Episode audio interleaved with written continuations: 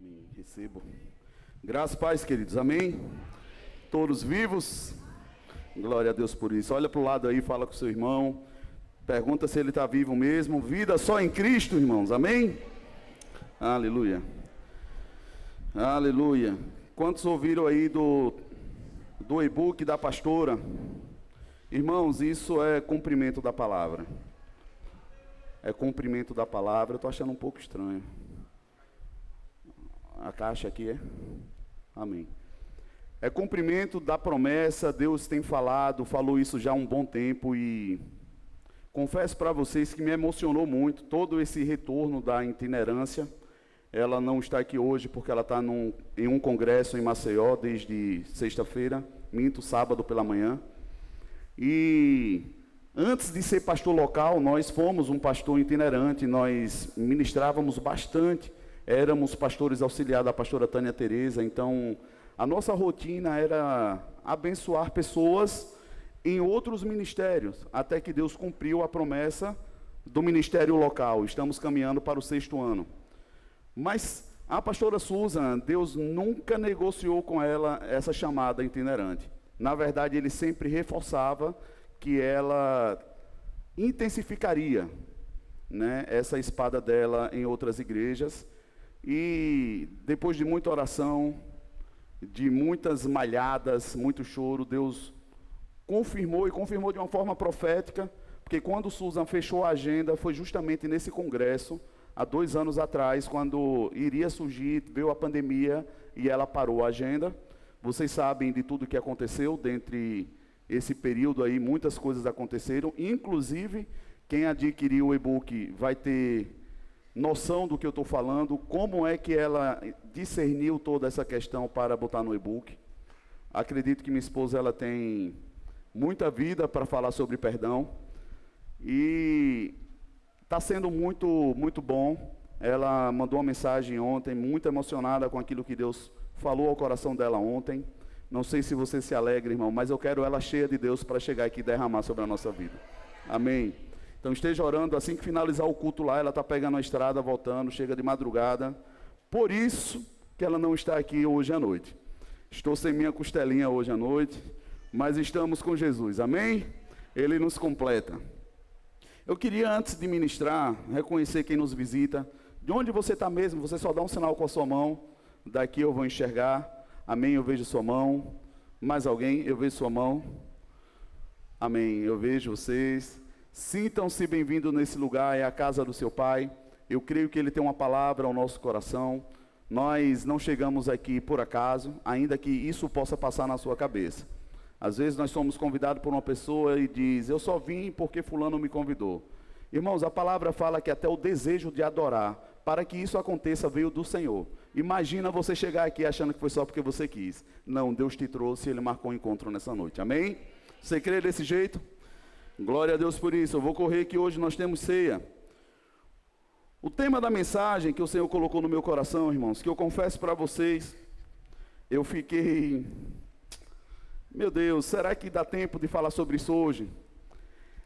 Erros pequenos, grandes impactos. Diga comigo, erros pequenos, grandes impactos. Eu estava analisando e vi uma pessoa comentar esses dias sobre o surgimento de um tsunami, o que seria ou o que é que ocasiona. Dentre alguns fatores, ele apresentou um que me chamou muita atenção. Ele fala que apenas o escorregar de uma pedra grande dentro do mar, dependendo da proporção do tamanho da pedra, vai ocasionar um tsunami. Eu achei aquilo assim muito, muito chocante, porque quando eu falo para você, foi apenas um, uma pedra que escorregou. A sua cabeça vai te roubar do entendimento de achar que um escorregão é incapaz de causar um dano tão profundo. Nós temos uma mente, irmãos, muito mais poderosa do que o que imaginamos. Inclusive, nós todas as habilidades que nós temos, se eu não tiver enganado, Emerson pode me ajudar, acho que a gente só acessa 10% disso. Confere? Mais ou menos isso, né? Os mais experts chegam a acessar em média 10% da capacidade do cérebro. Para você ter ideia do potencial que nós temos. E pensando em todo esse potencial que Deus nos colocou, quando a gente fala sobre escorregão, a nossa perspectiva é entender o que é escorregão. É alguém que andou e caiu. Então é algo que acontece toda hora, e se acontece toda hora, não é relevante. Nós não damos a importância devida. Quando nós falamos que houve, você pergunta uma pessoa e diz, está tudo bem? Ela diz, dá umas coisinhas pequenas aí para resolver. E a pessoa vai colocando como pequeno, se nós não tivermos cuidado, coisas sérias. Coisas sérias que hoje pode até parecer pequeno, mas pode ter uma proporção muito grande, dependendo do princípio que você esteja falando. Qual é o fundamento que você está mexendo? Tipo assim, nós temos um espaço aqui, todo mundo olha para essa coluna e diz, pastor, bom que não tivesse. Eu disse, vamos orar, quem sabe um dia. Mas é apenas uma coluna. Nós temos todo esse espaço. Por que, que ela incomoda? Ela está em um local que desconforta um pouco. Mas se eu chegasse para você e dissesse, o problema dessa coluna é que ela está com ferrugem interno aí, mas depois a gente vê isso. Isso deveria ser analisado de uma forma mais cautelosa, porque a gente está falando de um ponto de sustentação. Então, ainda que seja um pouquinho de ferrugem, ele pode me pegar de surpresa a qualquer momento se não for reparado. Vocês estão comigo? Então, quando as pessoas falam pequeno, eu preciso estar muito atento ao que ela está me dizendo, porque ela pode estar sendo sabotada por ela mesma, sem ela sequer perceber.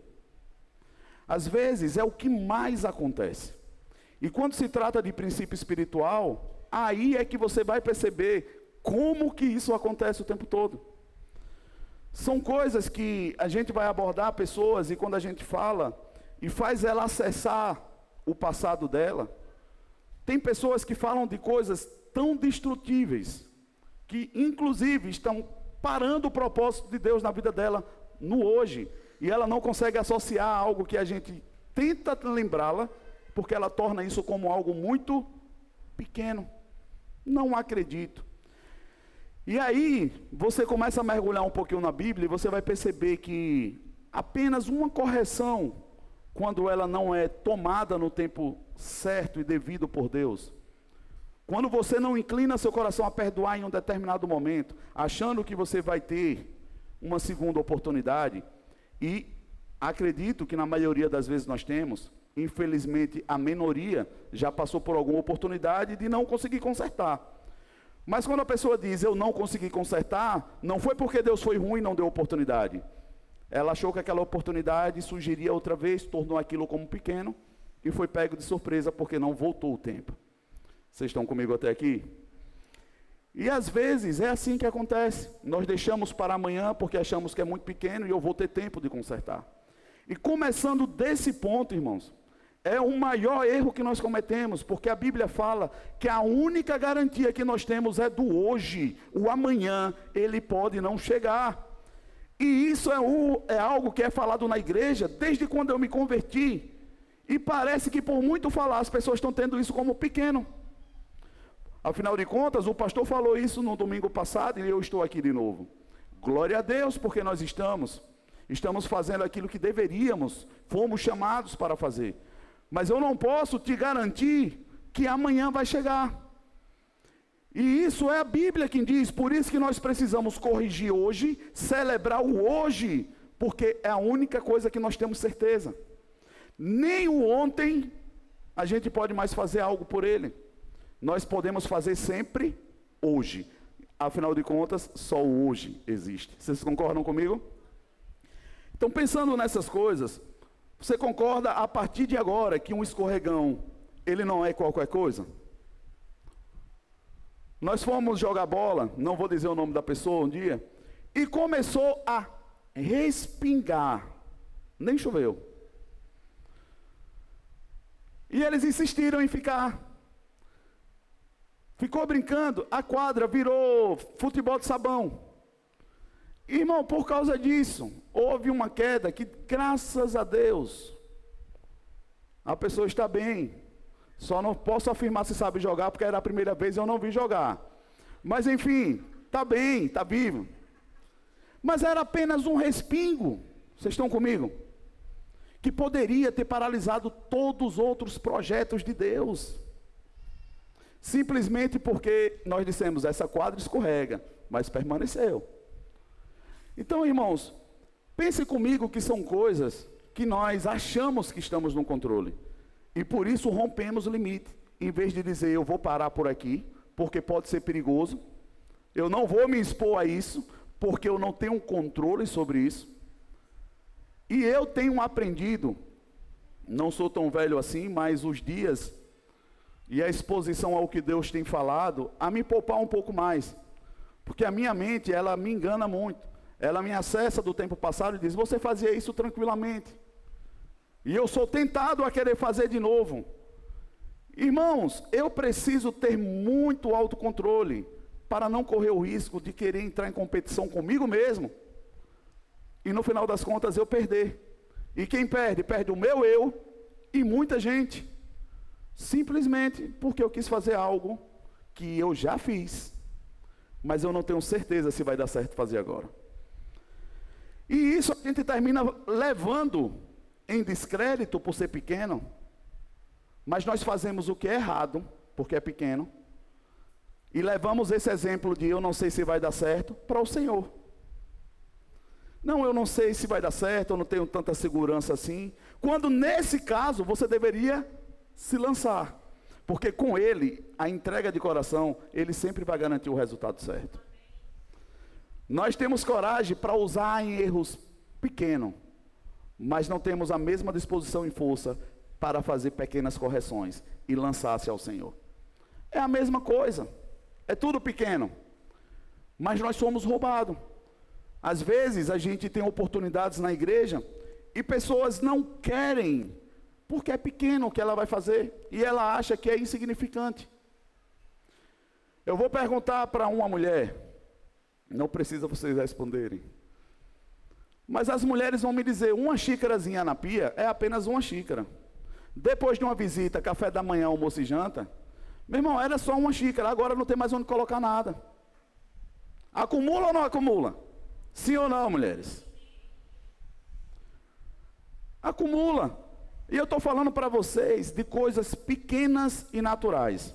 Se coisas pequenas e naturais acumulam, o que dirá de coisas espirituais e erros que nós estamos deixando para trás, que estão acumulando?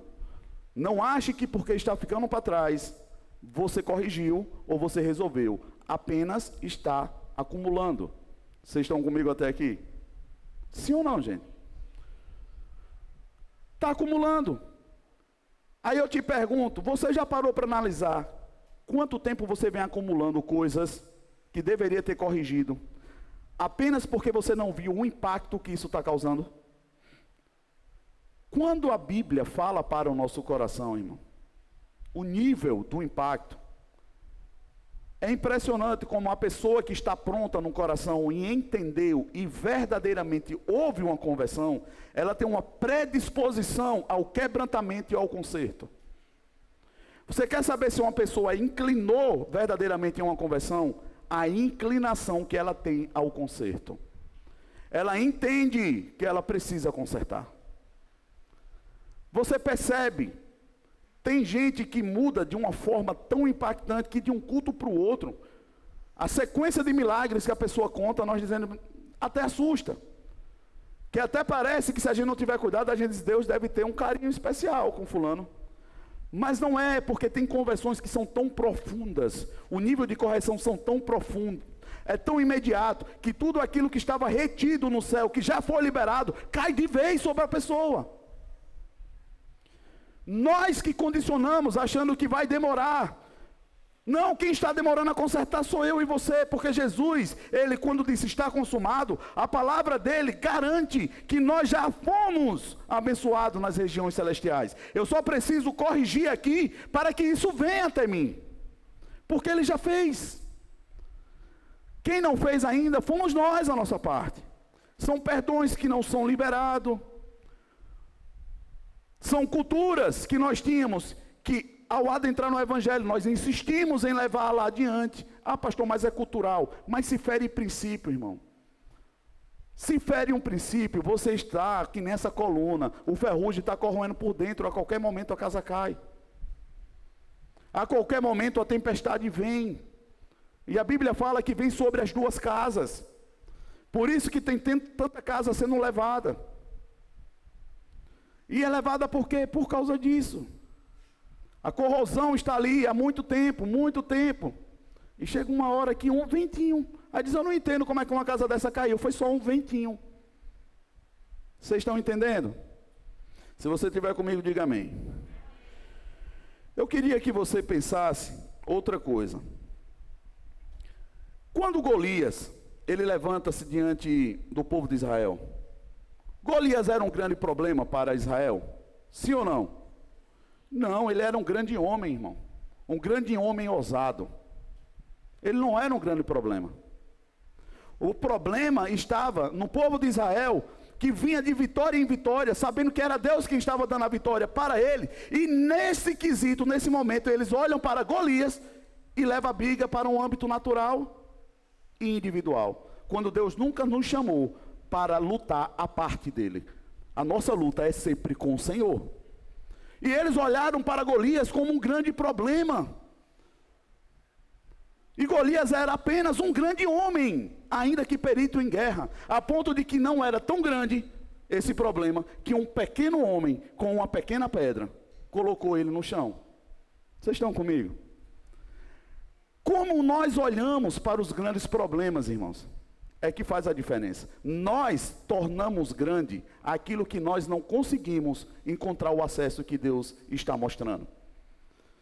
Quando você não enxerga o ponto vulnerável da questão, você torna aquilo grande e quer ver crescer quando o desespero entra.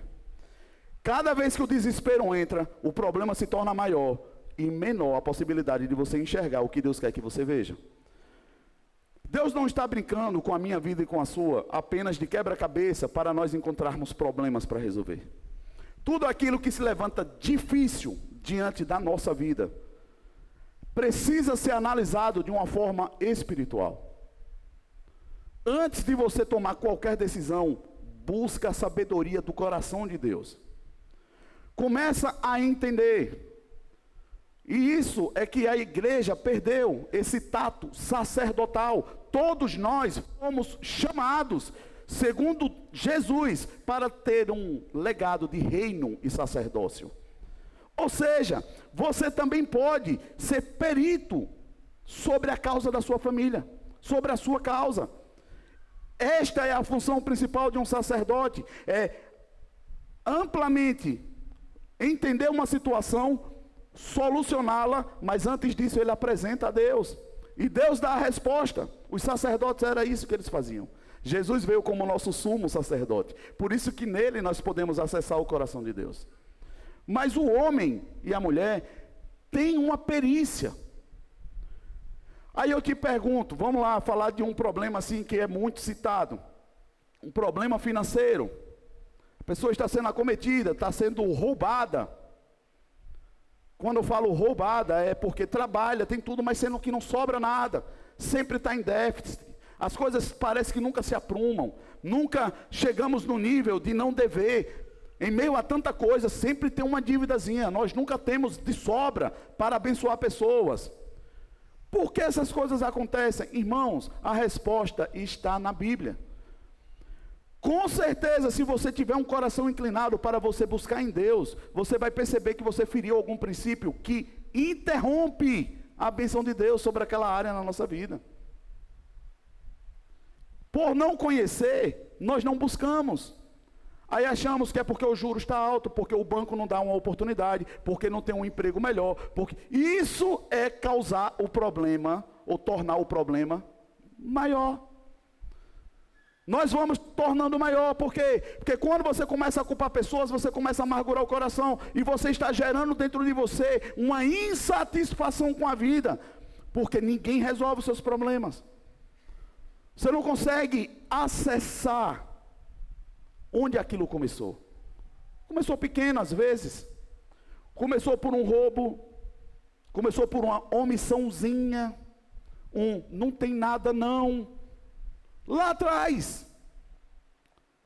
E quando nós começamos a vir e encontramos, aí tem pessoas que não conseguem achar na esfera do dinheiro ou do roubo, aí não conseguem associar a vida financeira à desonra aos pais. Irmãos, o primeiro mandato como promessa do Senhor é honra pai e mãe, para que tenha vida longa e tudo que faça dê certo, prospere. Nós não associamos isso. Associamos só ao dar lá e me dar cá, só ao papel, só à moeda. Mas não é, tem outros princípios e vários, eu poderia dizer no mínimo mais três para vocês. Mas é espiritual. Eu preciso de ajuda de Deus, sim ou não? Sim, irmãos. Sim. Quando nós não temos Deus para nos favorecer, o Espírito Santo de Deus, que prescruta a própria profundeza de Deus, e hoje está para a igreja como aquele que guia, como dizem Romanos, os filhos de Deus serão guiados pelo Espírito de Deus. Quando é que nós erramos? Quando eu rejeito o meu guia, quando eu rejeito o comando que Deus está me dando para ir, porque às vezes, naturalmente, parece que não vai dar certo. Nós não acreditamos. Irmãos, diante de testemunhos e palavras, palavra de oferta, o louvor, a unção que moveu nesse lugar hoje, eu não tenho como olhar para tudo isso e achar que foi pequeno o que Deus fez aqui hoje. Irmãos, não foi. Deus está acessando esse lugar e o seu coração de uma forma poderosa. A unção que moveu no louvor hoje tem sido uma unção crescente que Deus vem trazendo sobre esse lugar. Mas isso não é porque o louvor tocou apenas, e eu digo apenas, porque existe essa colaboração muito importante, louvores que a igreja veio junto.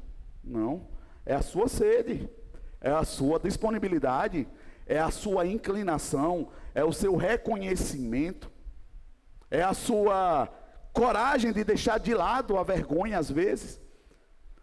Perceba que tem pessoas que chegou na igreja que não tinha coragem de, de, de falar, hoje canta. Não tinha coragem de levantar os braços para adorar, hoje pula. Pessoas que nunca choraram, hoje choram. Mas é de alegria na presença do Senhor. Por que é que eu estou falando para vocês tudo isso? Irmãos, a Bíblia fala: quem é o tolo que despreza o dia das pequenas coisas? Pequenos começos. Jesus foi a pedra angular, primeiro fundamento colocada, ninguém estava dando importância para aquilo, acharam que não ia se cumprir, até Jesus ressuscitar. Quando ele ressuscitou, irmão, o alvoroço foi grande. Aqueles discípulos que caminhavam com ele, três anos de tanto ensino, tantos milagres, que estavam meio intimidados, envergonhados por não ter Jesus como presença do seu lado. Aí Jesus aparece para eles. E aqueles caras que tinham medo agora têm coragem de entregar sua vida por amor ao Evangelho. Porque eles entenderam que ainda que morresse era lucro, porque Jesus morreu, mas ressuscitou. Eles tinham sobre eles a mesma promessa, a morte, que é o maior inimigo do ser humano, se tornou nada, porque eles entendiam que estava verdadeiramente com o autor da vida. Irmãos, é questão de entendimento. É questão de você olhar como Deus quer que você olhe.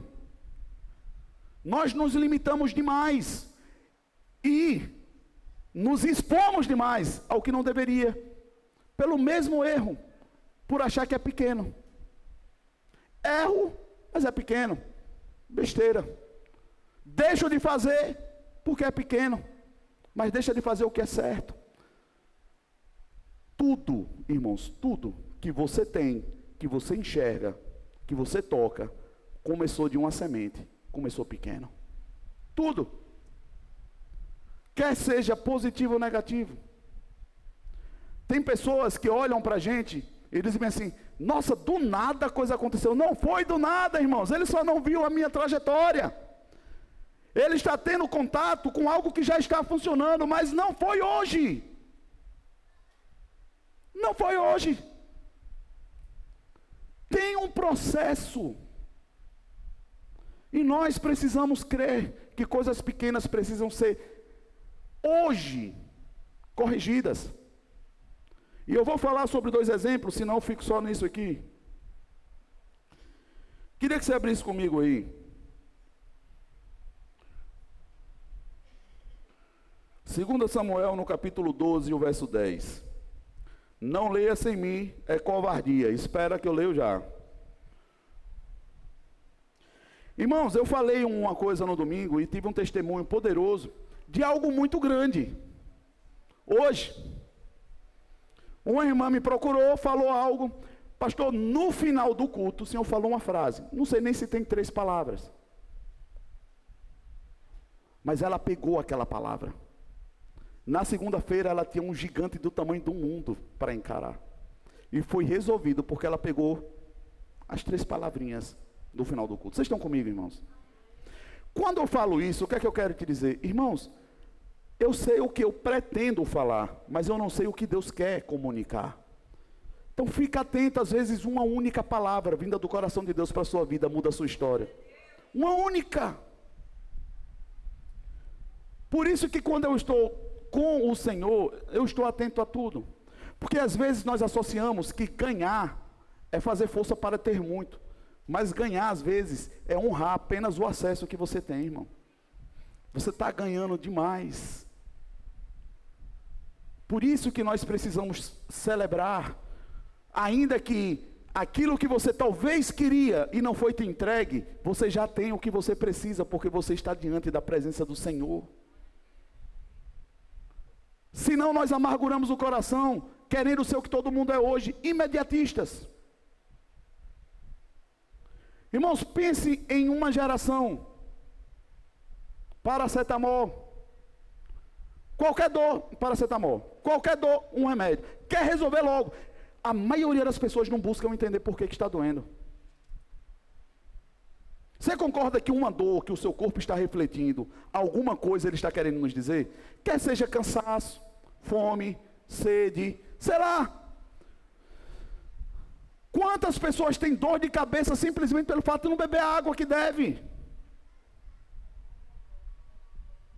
Que vai acarretar numa pedra no rins, que depois vai acarretar. Irmão, água! Água. Mas desprezamos porque tem na torneira, tem na geladeira toda hora. Vai ver quem está passando sede, irmãos.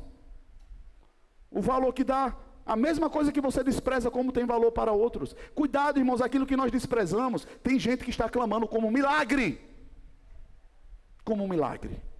Então, quem sou eu para desprezar só porque eu tenho em abundância? Não, irmãos. Não, é perigoso. É perigoso tornar por pequeno algo que é poderoso e é precioso para outros. Você pode ter três carros na garagem, irmão. Amém, glória a Deus por isso. Mas nunca despreze quem está de bicicleta ou está andando a pé. Nunca. Nunca, irmão. Senão você vai ser lembrado de como é andar a pé.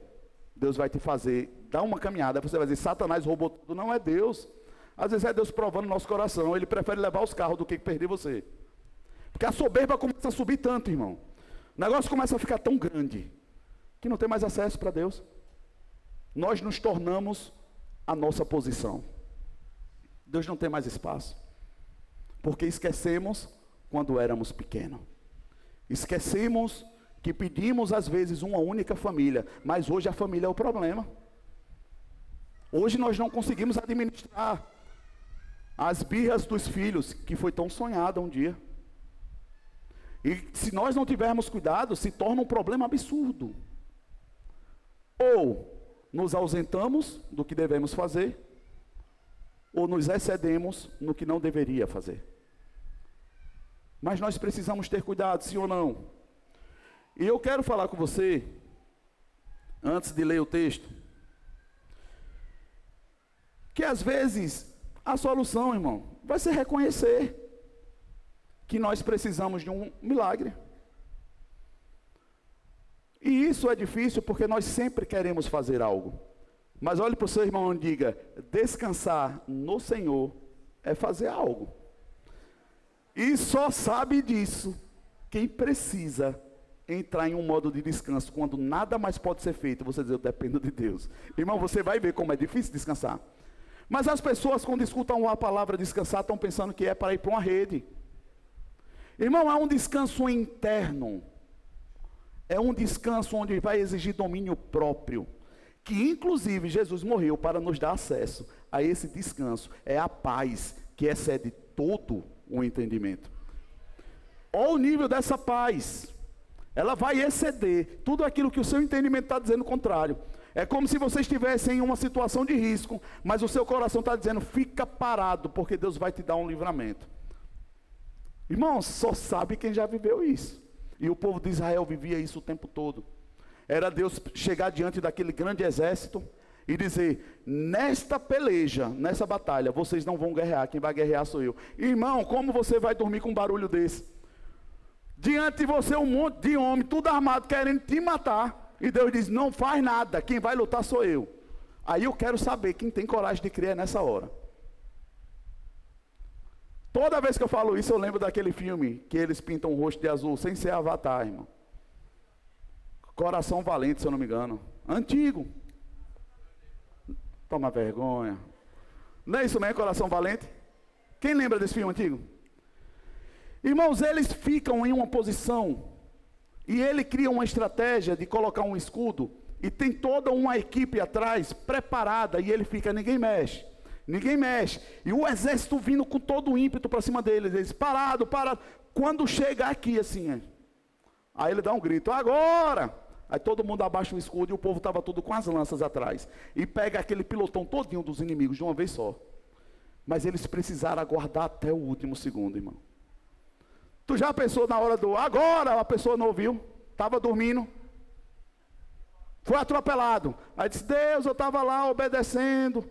Fui até lá. Aí Deus dizia: o final, você ouviu? Não, porque era pequeno o que ele ia dizer, era só agora. Irmão, às vezes nós estamos no lugar certo,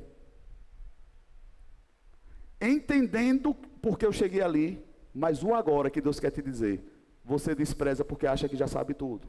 Aí perde a guerra. A geração UFC, a geração combate. Aquele combate que vai ali e acaba. Irmão, nós não estamos no UFC, nós estamos em uma batalha. Batalha é só quando finaliza. E a gente só para essa batalha quando Jesus nos chamar. Quem está em batalha, irmão, não dorme no ponto. Nós estamos em guerra todos os dias. Quando você acorda, a guerra começa.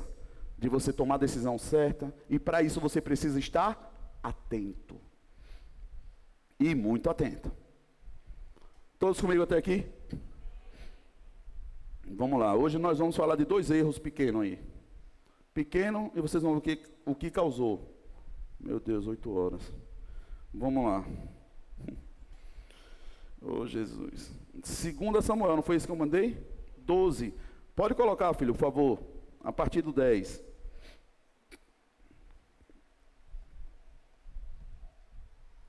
Agora, pois, não se apartará a espada jamais da tua casa, porquanto me des prezastes e tomastes a mulher de Urias, o Eteu, para ser tua mulher. Próximo. Assim diz o Senhor: Eis que a tua própria casa suscitarei um mal sobre ti. De onde? Eis que da tua própria casa suscitarei o um mal sobre ti, e tomarei tuas mulheres à tua própria vista, e as darei ao teu próximo o qual se deitará com elas em plena luz deste sol. Próximo. Porque tu o fizestes em oculto, mas eu farei isto perante todo o Israel, perante o sol. Próximo. Então disse Davi a Natã: Pequei contra o Senhor. Disse Natã a Davi: Também o Senhor te perdoou. O teu pecado te perdoou o teu pecado, não morrerás. Mas posto que com isto deste motivo que blasfemassem os inimigos de Davi. É isso? Os inimigos do Senhor, também o filho que te nasceu morrerá. Então Natã foi para sua casa e o Senhor feriu a criança que a mulher de Urias dera a luz a Davi e a criança adoeceu gravemente e morre. Irmãos, olha que negócio maluco que esse texto fala. Se nós não tivermos cuidado, nós ficamos com raiva do Senhor, sim ou não? Como que Deus faz isso? Eu já ouvi tanta gente dizer isso. Mas Deus, Ele faz umas coisas que não dá. Não foi Deus. Os inimigos do Senhor, que às vezes nós não achamos que existe, que se é de Deus e eu sou de Deus, são meus inimigos. Quando você comete um erro, eles chegam diante do Senhor e dizem assim: ah, agora eu vou tocar. Sabe por quê? Porque ele não te honra, ele não te obedece. O reino espiritual é legal, irmão. Satanás não faz o que quer, só o que você permite. Mas ele chega antes de tocar, vai na cara de Deus e diz assim: está vendo que não te honra?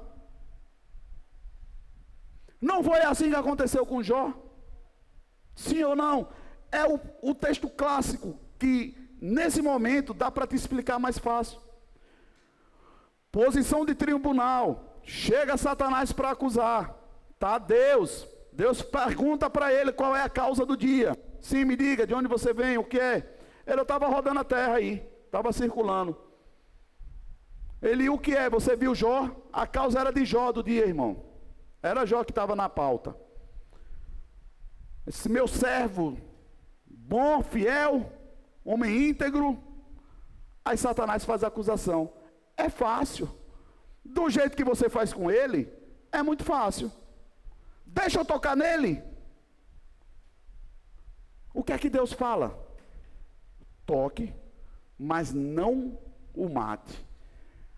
A causa que estava em jogo e o que Satanás estava acusando era um pecado, mas não para a morte de Jó. Para de Jó, não. Vocês estão comigo? Mas impediu de Satanás tocar? Não. Porque às vezes nós não entendemos.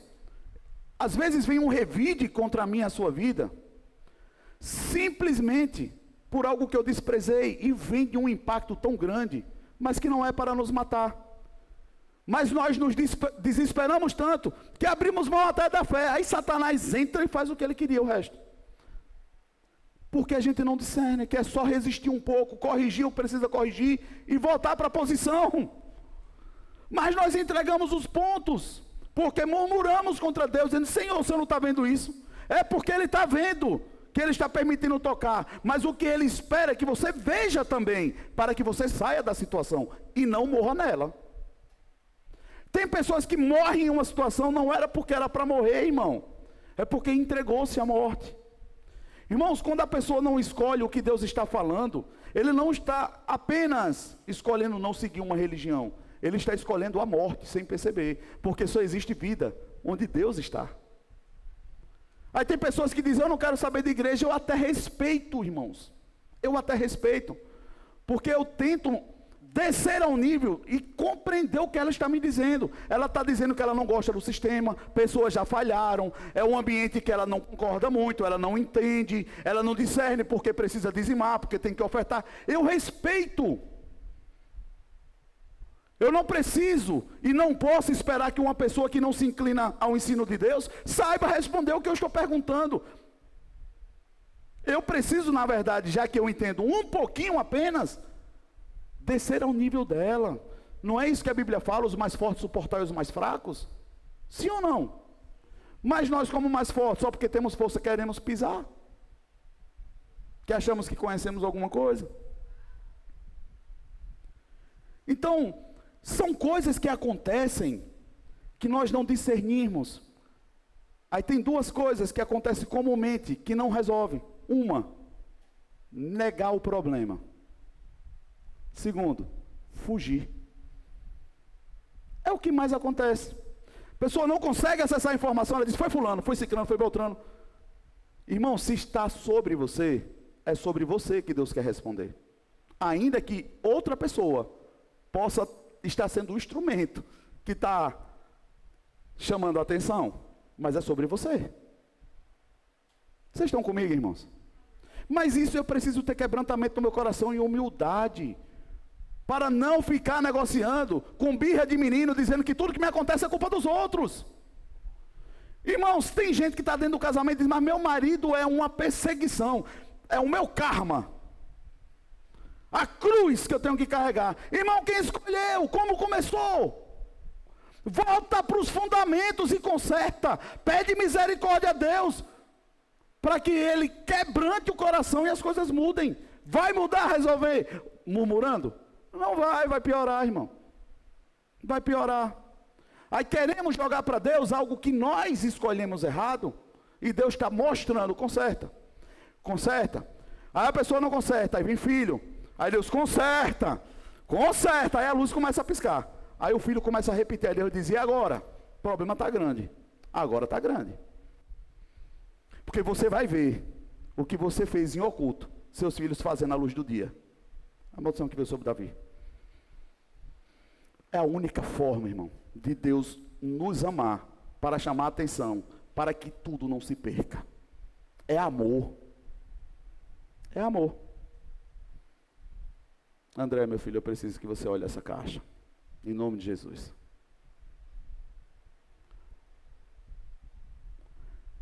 É amor, irmãos. É amor de Deus. Quando essas coisas começam a acontecer, aprenda a amar a correção de Deus. A única coisa que não vai aniquilar a sua vida de imediato, te dando um checkmate, é se você quebrantar o seu coração e dizer assim: para estar tá sobre mim, eu fiz alguma coisa errada e eu não sei o que foi, Senhor. Tem misericórdia de mim. Mas nós endurecemos o coração. Irmão, se tem uma coisa que Deus sabe ser é pai, vocês concordam comigo? E quanto mais você endurecer, mais duro ele sabe ser. Não é porque hoje os pais não têm esse posto de corrigir que Deus mudou, irmão. Não. Deus não negocia essa posição. Ele vai corrigir. Porque a única forma de você salvar alguém que você ama é sendo duro, nem que seja na correção. Mas quem não corrige, irmão, me perdoe, continue me amando. Você não ama quem você acha que ama. Se você está abrindo mão de corrigir, você não ama. A única forma de amar é você corrigir, ainda que seja duro, ainda que você vá precisar chorar muito vai precisar se humilhar muito, vai precisar perder coisas, mas o amor, tudo vence. Deixa aí, irmão. Deixa aí o que precisar ir. Se for pelo amor e se for para consertar, ainda que você não desfrute, a próxima geração vai desfrutar. Mas precisa ser parado. Tem que ser corrigido. É injusto você não corrigir e jogar para os seus filhos corrigir. Sim ou não? Sim, irmãos. Uma geração com meu mundo de erro encoberto, aí olha para os meninos e os meus meninos não param, não sei o que é. É imperativo. Será que não é angústia por não saber lidar com o que está cometendo espiritualmente a cabeça dele, ele não sabe lidar? Um teto completamente desprotegido espiritual, sendo acessado infiltrado o tempo todinho por ataques espirituais. E ele, por ser sensível, está sofrendo dano, não sabe lidar, sendo induzido a cometer erros e erros piores que os pais fizeram. Porque é só isso que Satanás faz, ele vai lá, na hora que ele conseguir, ele deixa a semente e sai, irmão. Não pense que Satanás precisa continuar, ele deixa a semente e sai, porque toda semente que está encoberta vai crescer. É princípio. Eu falo sobre esse princípio da semente. Irmão, se você não quer que algo cresça, expõe a luz. Traz para a luz. Eu vou te dar uma semente. Wellington, eu te dou uma semente. Digo assim, está aqui, a escolha é sua, você faz o que você quiser. Agora, o fruto não é gostoso. Você vai esconder, vai botar embaixo da terra? Não, não quero não, vou jogar ela aqui. Vai crescer, irmãos. Se você não quer que cresça, bota ela na luz, deixa ela torrar seca no sol. Não cresce, mas a gente pega e esconde. Tudo aquilo que você encobre cresce. Esse é o princípio. Por isso que as coisas estão crescendo. E as pessoas dizem, mas eu nem queria que isso acontecesse. Tu está tomando a decisão errada. Aí vem nesse texto de 2 Samuel, no capítulo 12. E aí vem uma consequência grave. Uma criança morre. Mas por que morreu? No início, ele fala. Vamos ler de novo para você ver a palavrinha que está no início. Coloca de novo aí, filho, por favor.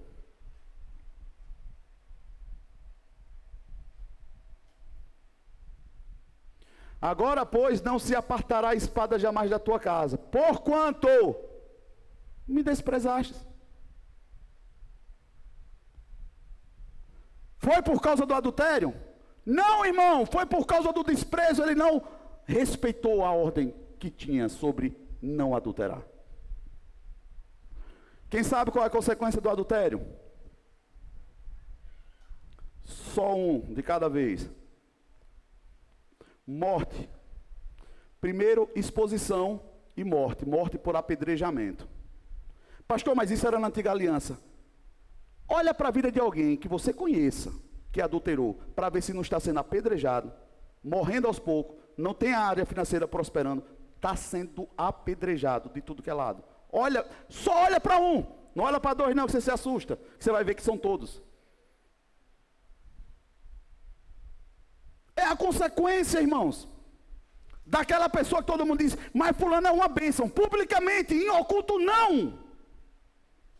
Aí a conta chega diz: morreu. Tão novo, uma bênção. Aí quando vem a resposta que você olha nos filhos, aí você entende o que estava em oculto, porque os filhos vão fazer a luz do dia. Eu posso ouvir um amém de vez em quando? Está um silêncio hoje para um culto de ceia. Erros pequenos, grandes impactos. Aí aí eu te pergunto, foi só esse o erro de Davi? Todo mundo diz que sim, gente. Mas Davi falhou como pai. Ele falhou como pai. Tem uma situação que eu não vou ler porque vai demorar. Está em 2 Samuel, a partir do verso 1, no capítulo 13. Do 1 ao 39, você vai conhecer a história de Aminon e Tamar. Quem sabe quem são? Filhos de Davi. Amém? Isso aí, filho. Aminon, filho de Davi, Tamar, irmã de Absalão, meia-irmã de Davi. Diga comigo, está na família. Parece ou não parece com as famílias de hoje em dia? Sim ou não? Sim, irmão. Pessoa que foi frustrada no primeiro casamento, não deu certo, não conhecia o Senhor, começou de novo. Amém, irmão? Não estou é, amaldiçoando nada. O que eu estou falando é que não é porque não deu certo e você começou de novo, que você só vai olhar para daqui para frente. Não, irmão, o que não deu certo lá precisa ser corrigido. Principalmente se tem filho na história. Principalmente se tem filho na história. Mas agora, esse casamento está tudo certo. Eu estou bem, eu estou feliz, a pessoa me ama, me respeita. Até que apareça a pontinha do ramo de novo. Sabe por quê? Porque não foi corrigido, irmãos. Você só jogou para frente a situação.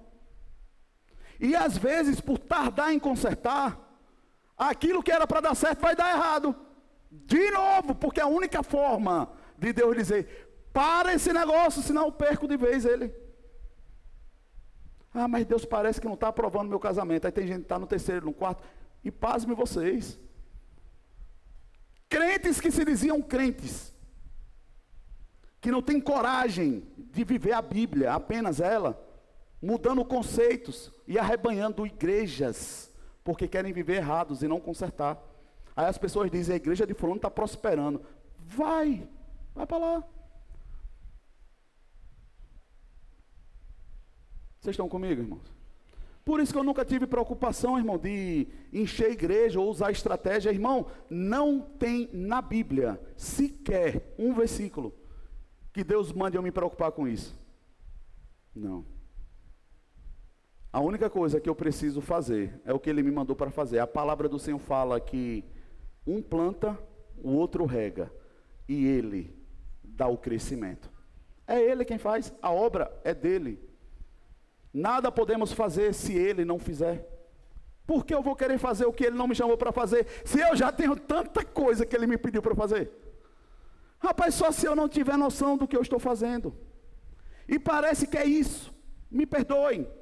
Que nós estamos tão ocupados de tanta coisa que não enxergamos o que é importante para fazer mais. Não enxergamos. Aí, pum, um problema estoura. Chega, chega, chega, corre. Porque o menino se rebelou. Eu creio, irmão, creio que se rebela, não estou condenando pais, não se trata disso, porque a partir da rebelião de uma criança, ele escolheu rebelar-se, ele está tomando a decisão por ele mesmo, a consequência vai vir sobre ele também, Deus vai corrigir também. Mas é o que eu estou falando, é que o núcleo familiar está implodindo por falta de pessoas com coragem para consertar, pedir perdão, chorar diante de Deus. Como eu falei no domingo passado, acabar com o riso fácil. Porque, irmão, eu digo para você, o mundo anda em uma projeção que a gente precisa chorar muito mais do que rir. Porque está ficando sério. Aí eu te pergunto, se eu permitir como igreja, e você como membro de um corpo de Cristo, que a família acabe sem você sequer fazer nada, mas você quer chamar a pessoa para a igreja, irmãos, ela não vai conseguir acessar o que Deus tem para ela. Sabe por quê? Porque a igreja caminha para os últimos dias, sim ou não? Qual é o evento que vai acontecer nos últimos dias que a igreja espera? E o que é o arrebatamento, irmãos? A boda dos cordeiros é uma festa de casamento. Por isso que Satanás quer acabar com a família. Ele não quer que você tenha expectativa na possibilidade de um casamento.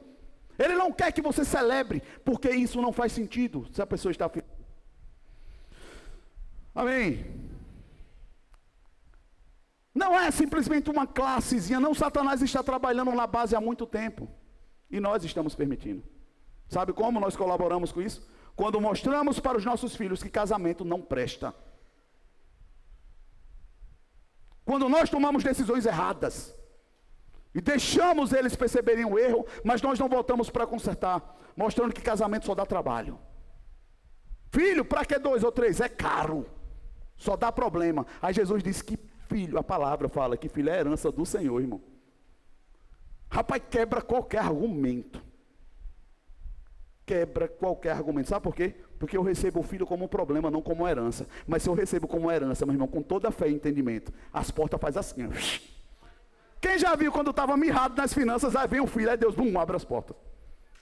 Quem já viveu isso? Levanta a mão. Irmão, é impressionante como Deus faz isso. Impressionante.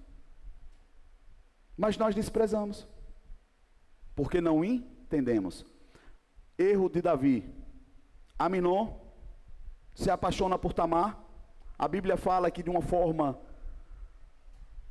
absurda, a ponto de dizer que ele ficou adoentado, teve febre e tudo. Imagina o nível da paixão. Irmão, quanto mais paixão, cuidado, porque a paixão precisa ser dominada. Porque se você erra na hora da paixão, a paixão vai se tornar aversão. Por isso que muitos casais, no tempo do namoro, eram um amor incalculável. Aí romperam a barreira, quebraram o princípio da santidade, casou, aversão, não funciona mais. A coisa não vai. Aí a pessoa não entende por quê. Não, namoro era uma benção.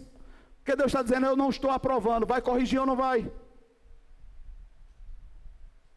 Eu posso ouvir um amém de vez em quando? Aí Aminon se apaixona por Tamar, cria uma cilada com seu outro irmão, pede para trazer ela no quarto, faz com que o pai dê a liberação, por ser virgem, ela tinha que ter uma roupa específica e não poderia se aproximar de situações que causasse dano a esse selo tão honrado por Deus. Olha o nível da santidade, roupa específica e distanciamento. Será que a Bíblia não fala? Fugir da aparência do mal? Será que Deus sabe por quê? Irmãos, é porque você quebra um princípio e a vida não se acerta mais depois disso, irmão. É uma doidice que começa a acontecer. É um descontrole a partir disso. Aí os jovens crescem feito jumentos bravos e a gente não sabe por quê. Princípios quebrados. E Deus dizendo: você não vai enxergar? Você não vai entender. Você não vai consertar. Pastor, como é que conserta? Malaquias, convertendo o coração do pai ao filho o filho ao pai, para que Deus traga cura e não maldição.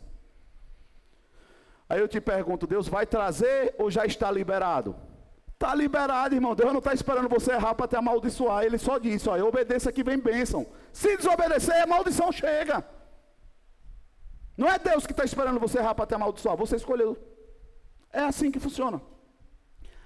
Aí, diante desse todo o contexto, ele pede que Davi libere sua irmã Tamar para fazer um bolinho para ele, que ele estava dodói, e que fizesse lá onde ele estava. Achando pouco, eles manda fazer na minha presença. Quando ela amassa, faz tudo direitinho, bonitinho, obedecendo o que o pai falou. Ele pede que todos os criados saiam e violenta ela. E a Bíblia fala que o amor que ele teve por Tamar se tornou pequeno diante da aversão assim que aconteceu o ato. E ela clama: não cause uma loucura dessa, não faça isso. Me receba como mulher. Não faça uma loucura dessa em Israel, você sabe o que é que Deus faz. E ele simplesmente chama os soldados, os seus criados, e manda tirar ela de lá, e a despreza e manda ela embora. A Bíblia fala que ela sai louca de lá, louca mesmo, mão na cabeça, chorando em prantos. Irmão, ela entendia que dali para frente ela teria um título sobre ela. Era uma mulher desonrada. Absalão, seu irmão, toma aquela causa para si. Vamos para minha casa. Quando você vai ler o texto, acho que é no verso 21, se eu não me engano, ele fala, ele disse: a gente resolve isso. Fique em paz que a gente resolve. Descanse, não conto para ninguém. Fica aqui, aguenta, aguenta calada. Ela cala. Dois anos depois, Absalão cria uma situação, convida Davi e todos os seus irmãos. Davi diz: Eu não vou, porque não tem como ir. Diz, não, então libera todo mundo, inclusive Aminon. Aí Davi, mas Aminon, ele disse: É, libera seus. É tudo irmão, eu quero fazer algo lá. E na presença de todos os seus irmãos, Absalão, pela autoridade que tinha, ser primogênito do rei, ele chega e manda os seus criados matarem Aminon na frente de todo mundo. E ele assassinou o irmão dele. O que foi que Davi fez lá atrás, irmão? Quem lembra? Mandou matar Urias. O que é que Absalão está fazendo? Mandando matar seu irmão. Ó, oh, como o negócio já desceu mais. A palavra fala que o nível de loucura foi tão grande ali. Os irmãos, os outros começaram a correr. Davi ficou doido quando soube da notícia, achando que todos, que Absalão tinha matado todos. Aí chega esse mesmo cidadãozinho que tinha levado Tamar. Eles não foram todos, só foi Aminon. Porque na verdade a ira de Absalão já vinha se aumentando desde sempre. Onde estava Davi para corrigir isso, irmão? Sabe qual era a ira de Absalão quando Davi soube de Aminon? Davi não tomou iniciativa. Sabe o que, é que a lei dizia? Se um jovem se apaixona por uma virgem e desonra ela, case-se com ela para trazer honra. Assuma. Vocês estão comigo, irmãos? Ele não fez. Davi não fez nada. Você não vai ver Davi tomar uma decisão. Quando ele sabe da morte de Aminon, ele enlouquece. Fica louco. Por causa disso, Absalão foge de casa. Parou por aí? Não, irmãos. Não, porque fugir não resolve o problema. Quando Absalão volta, o que é que ele faz? Vocês vão ler depois. Eu vou ler aqui rapidinho, só o verso 22. Segunda de Samuel, capítulo 16, o verso 22. E assim armaram uma tenda no terrácio do palácio para Absalão. E ele teve relações sexuais com todas as concubinas de seu pai, à vista de todo o povo de Israel. Irmãos, se cumpriu aquilo que Davi tinha feito em oculto, que foi com uma mulher, o seu filho fez com dez do pai. E como se já não bastasse, Ele queria matar o pai. Vocês estão entendendo o nível?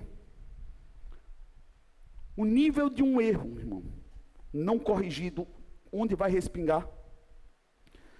Que Jesus tenha misericórdia de mim. Tenha misericórdia de mim, Senhor. A gente toma por pequeno uma simples correção que nós não damos, achando que é besteira. Irmão, se o princípio não for certo, isso vai dar um bolo tão grande, vai respingar longe. Por isso que temos dificuldade de enxergar onde começou. Se já vai ser difícil, imagine se eu não quero ver. Se a gente chorando, quebrantando, pedindo a Deus misericórdia, a gente tem dificuldade de acessar. Imagine quem está achando que está tudo certo e lindo. Deus é bom. É, e não vai mudar nunca.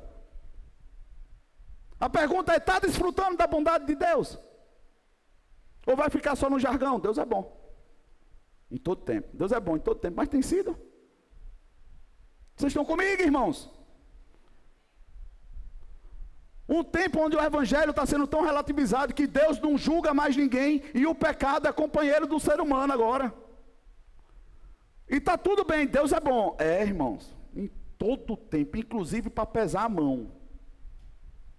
E eu já disse para vocês, eu só falo o que eu falo porque eu tenho coragem de falar eu já vivi isso.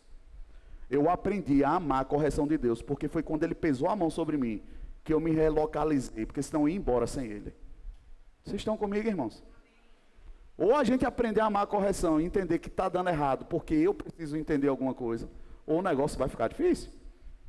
Vocês estão comigo? Outra pessoa para ocorrer. Meu Deus. Eu vou falar por cima. Saul Abra comigo 1 Samuel no capítulo 13. E eu vou correr agora e finalizo aqui.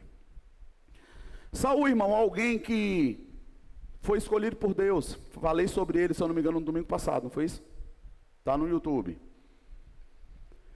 Passou a amar tanto o trono, irmãos, que no início se sentiu incapaz de assumi-lo, mas se apaixonou tanto pelo poder, que não reconhece que está ferindo princípios, da mesma forma que houve com Davi desprezou, a palavra vai dizer, não honrou, não obedeceu o que Deus falou. Deus diz: mudou o governo. Mas não tem uma sentença de morte sobre Saul, irmãos. Acredite se quiser. A única palavra que Deus usa o profeta para dizer, diga a ele que Deus encontrou alguém melhor do que ele. Passou. Deus iria estabelecer o trono sobre a família de Saul para sempre, ou seja, Jesus viria da linhagem de Saul por causa da desobediência dele, não veio, veio da de Davi. Pastor, mas o senhor acabou de falar que Davi fez tanta coisa errada, mas na hora que o profeta chegou, disse: Você errou. Ele disse: Eu pequei contra o Senhor, meu Deus do céu. Eu pequei. Aí Deus disse: Só porque você reconheceu, você não vai morrer, mas a espada não se aparta da sua casa. Irmãos, por quê? Porque Jesus não tinha vindo ainda. Graças a Deus que Jesus veio e nós podemos, por causa do sangue de Jesus, reparar alguns danos espirituais. Nesse tempo não, era olho por olho, dente por dente. Vocês estão comigo, irmãos? Então se alegre, porque você tem Jesus. Você não pode ficar negociando o erro, tem que consertar. Tem que consertar. Aqui ele não tinha o que fazer, ele só lamentou e chorou, mas ele poderia ter minimizado o impacto. Se ele fosse um pai presente, se ele tivesse coragem, mas quando o homem, ele não tem mais a honra, ele está com o pecado encoberto, ele está desonrado, ele perde a moral, ele não tem coragem de ser exemplo, ele não se bota como posição para poder ajustar. Vergonha. Quando o homem marginaliza, irmão, e não conserta, ele perdeu a autoridade. E aí eu finalizo falando essa história de Saul para vocês entenderem. Ele amou tanto o trono que não reconheceu o que Deus estava dizendo para ele. Eu só quero o trono. Sai daí. Ele não saiu, lutou pelo trono, foi bater na feitiçaria, quis acessar de qualquer jeito, tentou negociar com o profeta para parecer com ele diante do povo, para mostrar que estava tudo bem, quando ele já tinha escutado de Deus dizendo: está reprovado, sai da posição. Deus queria que ele saísse, irmão. Como Davi, foi o homem segundo o coração de Deus, porque na hora que ele foi errado, que Absalão tentou vir sobre ele, que ele poderia ter matado seu filho, Deus disse: saia do trono. A Bíblia fala que ele saiu humildemente e foi embora. Por causa dessa postura de Davi, ele se tornou homem segundo o coração de Deus. Sabe por quê? Porque ele se deu por satisfeito pela correção. Ele entendeu: é justo, eu cometi erro. Deus poupou a minha vida. Estou saindo de mansinho. Por causa dessa atitude, depois de certo tempo, Deus diz assim: manda chamar Davi para o trono de novo. Entendeu, irmãos? Tem coisas que nós seguramos porque não queremos perder. Não aceitamos que estamos sendo corrigidos. Aí eu seguro, corro o risco de perder a vida e perder o que Deus está mandando liberar. Já Davi ganhou a vida, liberou o que estava diante da negociação, por causa disso foi apto para ter de novo. Vocês estão comigo, irmãos? Disposição ao conserto, irmão. A ponto de que, quando ele vai saindo no deserto, Simei sobe nos montes, começa a jogar pedra nele, fazer barulho, jogando pedra. Aí vai o adúltero. Qual é a consequência do adultério? Apedrejamento e exposição. Os homens de Davi que eram valentes, irmão. Olha para Davi e se quer que eu arranque a cabeça desse cachorro morto. Se Davi dissesse, pega, ai Jesus, não sobrava si mesmo, irmão. Sabe o que é que Davi faz? Calma, é justo o que ele está fazendo. Vocês estão comigo, irmão? Ah, mas eu tenho poder para mandar aniquilar. Se está errado, você perdeu. Agradeça por estar vivo e espera o tempo de Deus. Sai de fininho. Corrige e espera. Se Deus tiver aprovado, Ele te traz de volta para a posição, irmão. Se não, esquece. Só de estar vivo está bem. Vocês estão comigo, irmão? Não é melhor do que forçar uma porta? Sim. Aí ele não negocia. Luta, briga, coloca Jonathan, seu filho, em xeque, porque ele sabia que era uma guerra falida, porque Deus já tinha dado a sentença, mas ele incentiva seu filho a lutar por isso mesmo. Sabe o que, é que acontece, irmãos? Morre ele e morre o filho. Mas aí eu quero te dizer, como coisas pequenas também vão, vão bater longe, poderosas, coisas abençoadas por Deus. Não tenha por pequena a oferta que você deu. Bianca falou algo poderoso aqui, irmãos. E parece que ela contou de algo que eu não vi, um aleluia, um glória a Deus. Me perdoe, você pode ter falado baixo, eu não vi. Mas só sabe quem já passou por isso. Em Cruz das Almas, eu e a minha esposa, com os meus filhos, a gente passando os ajustes que precisavam do Senhor, aperto de tudo que é lado, irmãos. Deus querendo acessar a raiz e a gente lutando sem entender o que era. E ele mexendo, irmãos. E um dia a gente vai no supermercado chamado São Paulo, que tem lá. Eu com tanta vergonha, tão desesperado, irmão, sem saber o que fazer. Eu fiquei no carro chorando, sem saber isso. Eu disse, amor, eu compro o quê? O leite ou a banana? Para fazer a vitamina das minhas, porque não dava para comprar os dois. Eu disse, amor, eu acho que a banana com água vai fazer mais efeito do que só o leite. É bom passar por isso, irmãos? Sim ou não? Mas, irmão, se for necessário para Deus acessar o que Ele precisa em você, eu te garanto, foi a melhor coisa que Ele fez. Ele me tornou homem, irmão.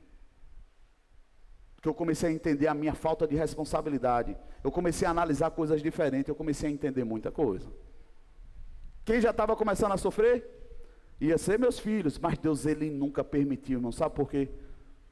Porque eu queria consertar. Eu não me dava por vencido, eu, eu era difícil. Eu sou.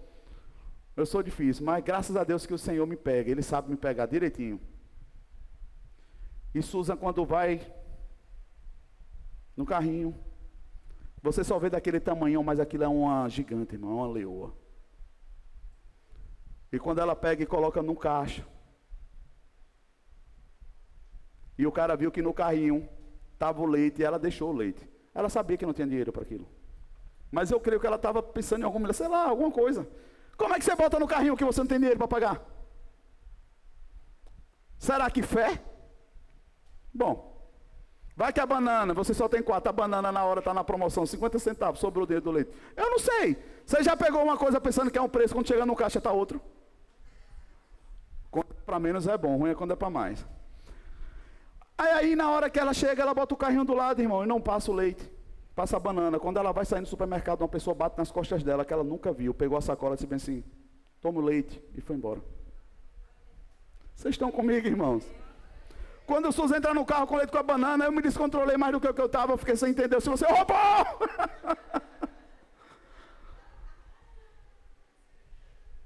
Deus é Deus e cale-se diante dele toda a terra, irmão. Ele só precisa ter verdade no seu coração. Aí sabe o que, é que acontece para finalizar e você celebrar? Jonathan morreu. Agora esse eu quero ler com você. 1 Samuel, capítulo 20, verso 13. O louvor pode subir. Diaconado pode se preparar. Me perdoe, gente, eu passei um pouquinho, mas eu preciso finalizar. 1 Samuel, capítulo 20. A partir do verso 13. Ah, eu tenho que ler isso aqui para vocês entenderem. E, aqui é Jonathan falando, e se meu pai quiser fazer algum mal a você, Jonathan, filho de Saul, que ele me castigue com todo o rigor, Senhor, se eu não informar disso e não deixá-lo ir em segurança. A aliança de Davi e Jonathan. Davi estava dizendo, como é que eu vou saber? Eu não tenho como saber, porque eu não vou aparecer na presença do seu pai. A Jonathan disse, tudo que meu pai intentar contra você, que o Senhor me castigue se eu não te fizer saber, Davi. Nós temos uma aliança. Eu não concordo com o que o meu pai está fazendo. Você não tem motivos para estar sendo perseguido pelo meu pai desse jeito. E realmente não tinha, irmãos. Não tinha. Aí Jonathan faz uma aliança com Davi, mas não deixa de honrar o pai. Irmão, custou a vida dele. Mas olha como Deus não deixa barato nada quando nós andamos em honra. O Senhor esteja com você, assim como esteve com meu pai. Se eu continuar vivo, seja leal comigo com a lealdade do Senhor. Mas se eu morrer, jamais deixe de ser leal com a minha família. Mesmo quando o Senhor eliminar da face da terra todos os inimigos de Davi. Assim Jonatas fez uma aliança com a família de Davi, dizendo: Que o Senhor chame os inimigos de Davi para prestar contas. E Jonatas fez Davi reafirmar seu juramento de amizade, pois era seu amigo leal. É lindo, né? Olha o que, é que acontece. 2 Samuel, capítulo 9 do, do capítulo, do verso 1 ao 11. Coloca aí, esse eu quero que você leia comigo. Aí mesmo, tinha aparecido. Certa ocasião, Davi perguntou: Resta ainda alguém da família de Saul a quem eu possa mostrar lealdade? Por causa da minha amizade com Jonatas. Então clamar, chamaram Ziba, um dos servos de Saul, para apresentar-se a Davi, e o rei lhe perguntou: Você é Ziba? Sou teu servo, respondeu ele. Perguntou-lhe Davi: Resta ainda alguém da família de Saul a quem eu possa mostrar a lealdade de Deus? Respondeu Ziba: Ainda há um filho de Jonatas, aleijado dos pés. Onde está ele? Aleluia, o Senhor está nesse lugar. Irmão. Perguntou o rei. E Ziba respondeu: Na casa de Maqui, filho de Amiel, em Lodebar. Então o rei Davi mandou trazê-lo de Lodebar. Quando Mefibosete, filho de Jonatas e neto de Saul, compareceu diante de Davi, prostrou-se com o rosto em terra. Mefibosete, perguntou Davi. Ele respondeu: Sim, sou o teu servo. Não tenha medo, irmão, deixa eu te falar uma coisa o rei mandar alguém entrar na presença dele, a pessoa já vinha assim, esse, morri, estou morto. Nem tinha coragem, ninguém, de entrar na presença de um rei sem ser convidado. E quando era convidado, irmão, que era uma coisa rara, o negócio era sério. Por isso que ele diz: Não tenha medo, disse-lhe Davi, pois é certo que eu tratarei com bondade por causa de minha amizade com Jonatas seu pai. Vou devolver-lhes todas as terras que pertenciam a seu avô Saul, e você comerá sempre a minha mesa. Aleluia. Mefibosete prostrou-se e disse: Quem é o teu servo? Para que te preocupes com um cão morto como eu. Aqui vem a bênção. Então o rei convocou Ziba e disse-lhe: Devolve ao neto de Saul seu senhor tudo que pertencia a ele e a família dele. Você, seus filhos e seus servos cultivarão a terra para ele. Você trará a colheita para que haja provisão na casa do neto do seu senhor. Mas, diga comigo, mais. Mefibosete comerá sempre a minha mesa. Porque Ziba tinha 15 filhos e 20 servos. Aleluia. Deus é Deus.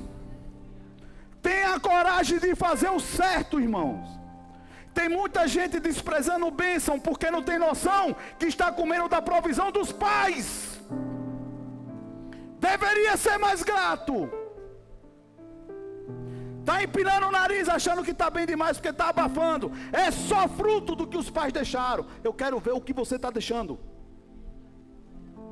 Eu quero saber qual o legado que vai sair da nossa vida. Qual a honra que nós vamos ter de andar pela rua de cabeça erguida dizendo eu sou cristão mesmo. Não negocio com o que estão falando por aí. Deixar de ser profetas calados.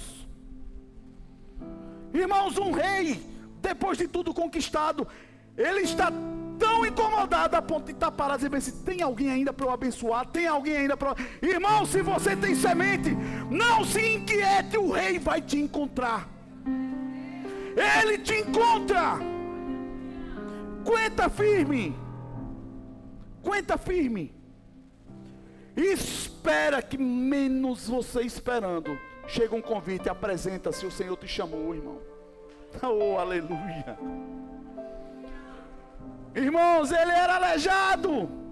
Diz a história que ele caiu quando ele era pequeno do colo e ficou aleijado.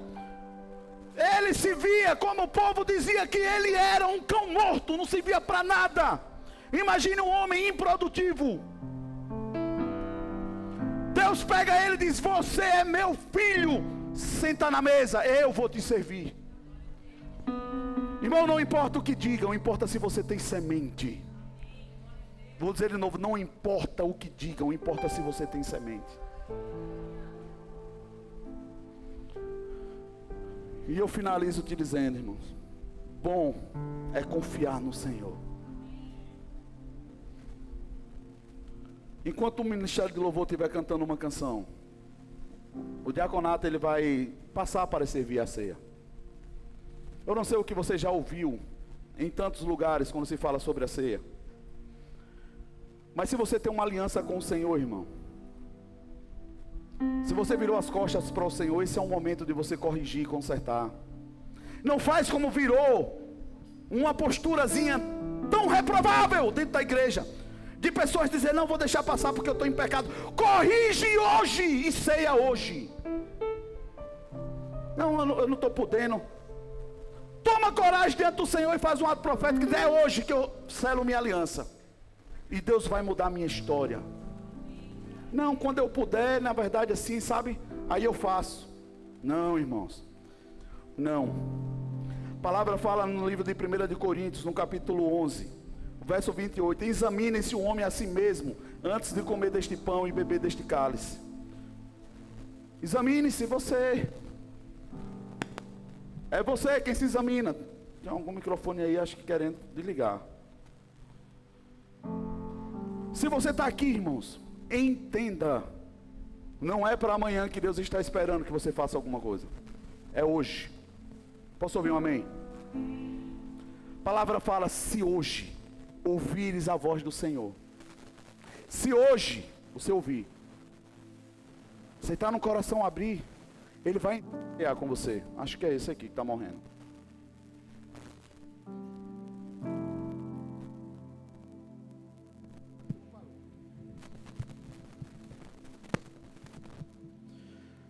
Se hoje você ouvir, você ouviu o Senhor falar com você, irmão, é hoje que Ele espera que você tome uma decisão, não amanhã. Amanhã você começa o conserto, mas hoje é sobre você e Deus. Não deixa passar essa oportunidade, irmãos.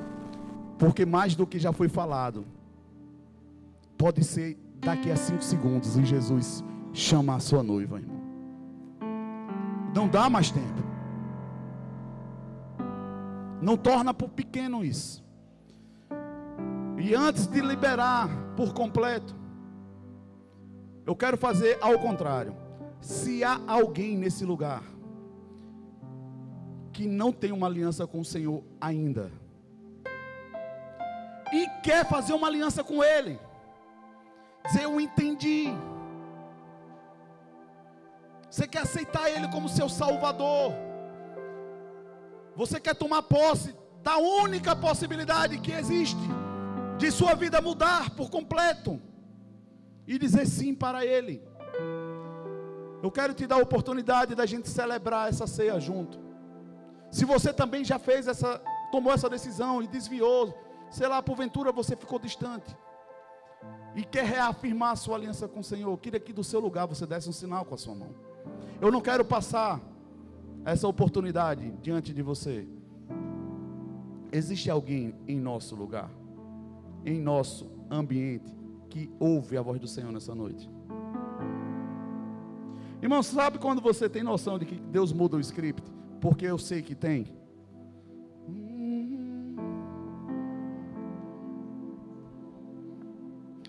Vou perguntar pela última vez: existe alguém nesse lugar que quer aceitar Jesus como seu único e suficiente Salvador? Você entende que você precisa dele? Onde você está, eu quero ver a sua mão apenas.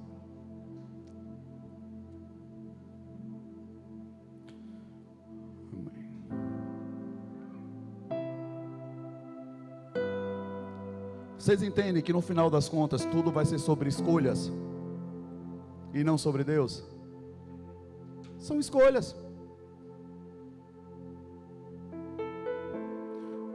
Muitas coisas estão funcionando até que quebre. Muitas pessoas estão respirando até que falte fôlego. E isso é de repente.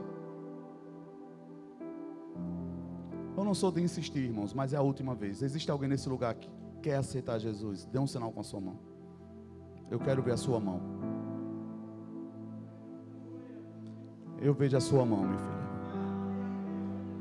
Eu vejo a sua mão. Eu queria que você viesse aqui, minha filha. Aleluia. Oh, oh, oh. Aleluia! Eu queria era que jovens e adolescentes estivessem fazendo isso de roubo. Sabe por quê, irmãos? Porque aqui é fácil de consertar. Mais alguém? Antes que a porta da graça se feche. Alguém para dançar com a mão? Todos salvos? Eu quero orar aqui.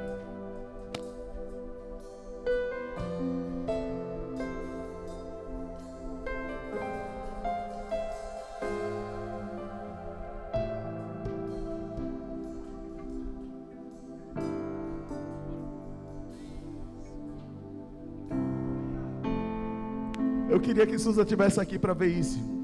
Sabe por quê? Porque não são, não é apenas porque são filhos de pastores que são salvos por tabela, não. Eles precisam fazer as escolhas deles. E eu louvo a Deus por ter minha filha aqui, com 10 anos, fazendo essa escolha pública diante de vocês. Para vocês que estão achando estranho, é a primeira vez que eu estou tendo a oportunidade de ver. Quem é o tolo que despreza o Deus dos pequenos começos? Eu quero que vocês orem comigo.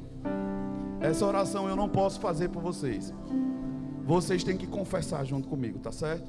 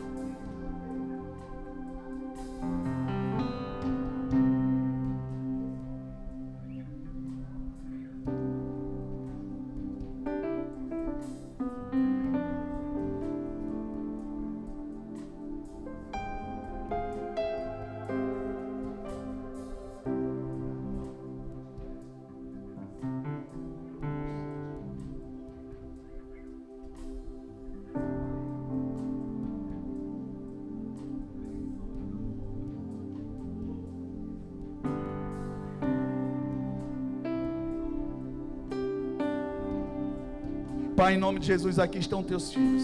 Aleluia. Vieram de ti, Senhor. Vieram de ti. E eu te dou glórias e honra porque estão escolhendo voltar para ti. Eu te dou graças porque esse mundo não os tragou. Eu te dou graças porque, Pai, eles foram preservados até hoje. E eu te peço, Pai, através da vida deles, honra a casa deles. Que nasçam a partir de hoje, Pai, os Davis dessa geração. Que elas se tornem grandes. Que sejam mulheres de honra e exemplo. Que honrem a santidade e não escolham o errado. Que se guardem para o Senhor. Que desejem, Pai, a tua presença. Eu os abençoo, Pai, libero para viver plenamente aquilo que o Senhor tem para eles nesses dias. Como corpo do Senhor, nós os recebemos e declaramos que são teus em nome de Jesus. Ele diz amém.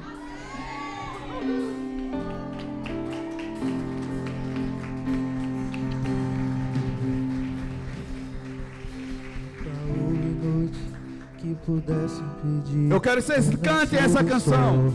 Esperança e não há problema que possa impedir. Uh, eu creio. Jesus. Oh! Nunca houve noite que pudesse impedir o nascer do sol e a esperança.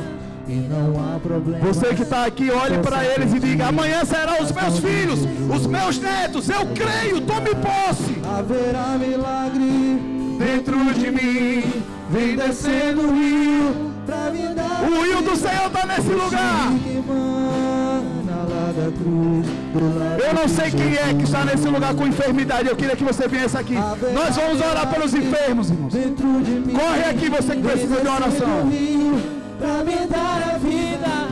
Esse rio que lá da cruz, do lado de Jesus. Oh! Aquilo que parecia impossível, aquilo que parecia não ter saída,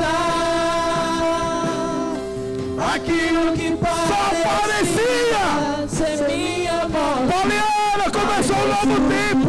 Plínio, sou milagre, estou aqui. quem tem fé, vem aqui, coloca a mão nas irmãs aqui que precisam de oração. O louvor continua. Pai, em nome de Jesus, o Senhor garantiu na cruz e não só salvação. Em nome de Jesus, Pai.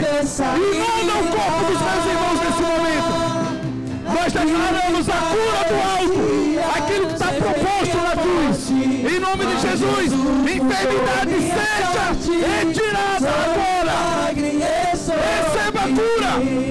Receba a cura. Eu declaro agora o sangue fluindo perfeitamente bem nos seus órgãos. Funcionar o que estava parado. Oh meu Deus! Receba a cura! Usa-me, Eu sou a tua imagem. Usa-me. ó filho de Davi. Mateus, leva a cura para Catherine. Você é um com ela, homem. Aquilo que parecia Impossível. Aquilo que parecia não ter saída, aquilo que parecia Veja a vitória entrando na sua casa. morte, mas Oh, Jesus meu Deus. mudou minha sorte. Sou um milagre, eu sou aqui. Aquilo que parecia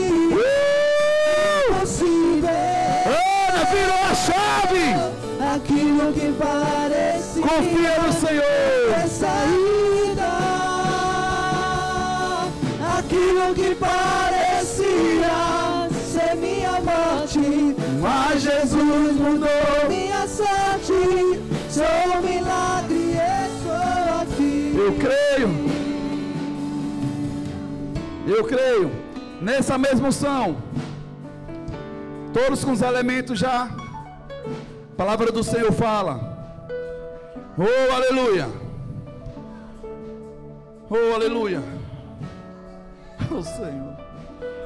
Oh, aleluia.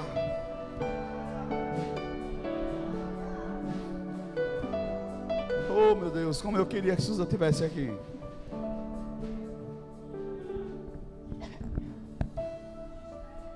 Oh, aleluia. Vocês não têm noção, irmão. Vocês não têm noção. Eu já tive a honra de batizar um e de ver minha filha hoje entregar sua vida para o Senhor, você não tem noção, irmãos. Um breve testemunho para a gente cear. Mas um certo dia, Suzana descobriu que estava grávida de Yasmin, a gente não sabia. E quando ela descobriu, ela estava com um deslocamento de placenta muito grande, perdendo muito sangue. E nós fomos para o sítio para dar repouso a Susan, porque era a única forma de segurar aquela gestação. E com quatro meses já avançada, eu comprei um sítio na frente do meu irmão, bem feliz, para tentar empolgá-la. Ele disse, amor, vamos lá dar uma olhada. Ela disse, mas amor, eu eu estou com medo, eu não posso andar. Eu disse, a gente vai devagarzinho. E a gente foi andando bem devagar até onde ela dava para ir. Ela olhou a terra de longe assim, celebrou e a gente voltou. Na hora que ela volta, eu sento. Ela entra no banheiro e ela dá um grito, amor, e aquele grito assim que arrepiou minha coluna toda na hora. E quando eu entrei no banheiro, assim, ela estava sentada, ela me mostrou o papel cheio de sangue, irmãos. E naquela hora eu fiquei pilhado, assim, não. Eu coloquei a mão na cabeça e saí. Eu não sabia o que fazer. Eu coloquei a mão na cabeça e fui saindo da cozinha, dando por perdida aquela vitória que a gente estava celebrando. E Deus falou comigo, irmão, naquela hora. Ele disse: se você não tem fé para segurar a filha que eu estou te entregando, você não consegue segurar o ministério que eu tenho para você. Irmãos, eu não sabia o que Deus ia fazer na nossa vida. Eu sei que eu voltei, eu coloquei a mão na barriga de Susan naquela hora. A gente já tinha escolhido o nome dela. Eu disse: Espírito de morte, eu te repreendo nessa hora. E eu gritava alto, dizia: Yasmin, você é minha filha e eu não te autorizo morrer. Eu estou te chamando para a vida hoje. Você não vai morrer porque você é minha filha. E quem manda na sua vida sou eu. Eu sou a autoridade que Deus te confiou. Isso aí, irmãos. Irmãos, naquele momento, o sangramento estancou. E hoje, depois de 10 anos, vocês estão vendo a prova do que Deus faz. Você precisa crer. Não dá para viver de culto em culto achando que nada está acontecendo, irmãos. Eu queria que você ceiasse, talvez como nunca antes.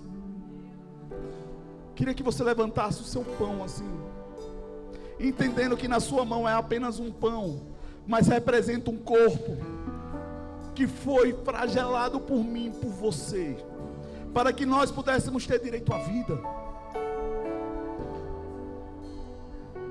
O texto fala: Pois eu recebi do Senhor que também eu vos ensinei, que o Senhor Jesus, na noite em que foi traído, ele tomou o pão e, tendo dado graças, o partiu e disse: Este é o meu corpo que é entregue por vós. Fazer isto em memória de mim. Pai, nesse momento estamos aqui, Pai, lembrando de tudo que o Senhor nos fez. E por entender todo o sacrifício naquela cruz, Pai nós validamos mais uma vez nessa noite, dizendo sim e amém. Nós recebemos, Pai, tudo aquilo que o Senhor tem para nós, e por isso nós participamos nesse momento do pão, certos, Pai, de que Ele é cura e vida para meu corpo e para a minha vida. Nesse momento você pode participar do pão todos juntos em nome de Jesus.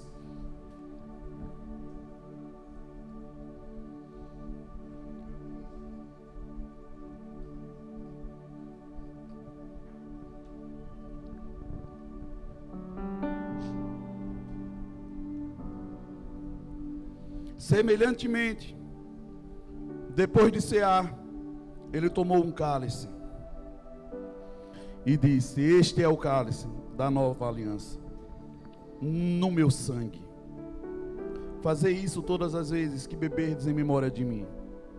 Pois todas as vezes que comer esse pão e beber este cálice, anuncia a morte do Senhor até que ele venha. Irmãos, o que nós estamos fazendo é: Senhor, eu estou contigo e não abro.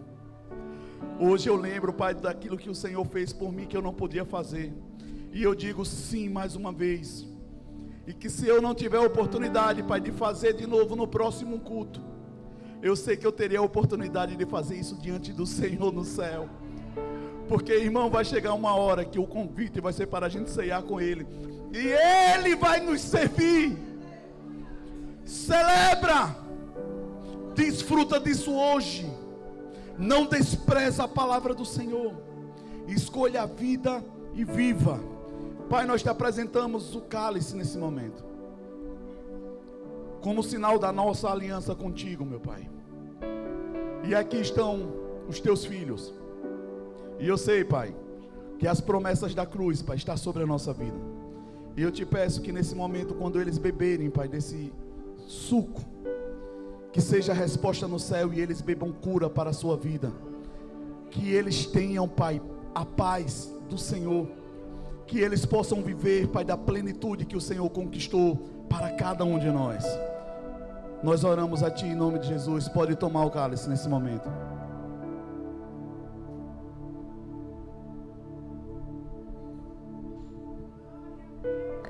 Você tem motivo para celebrar. Olhe para o Senhor e diga: Eu estou vivo, e você?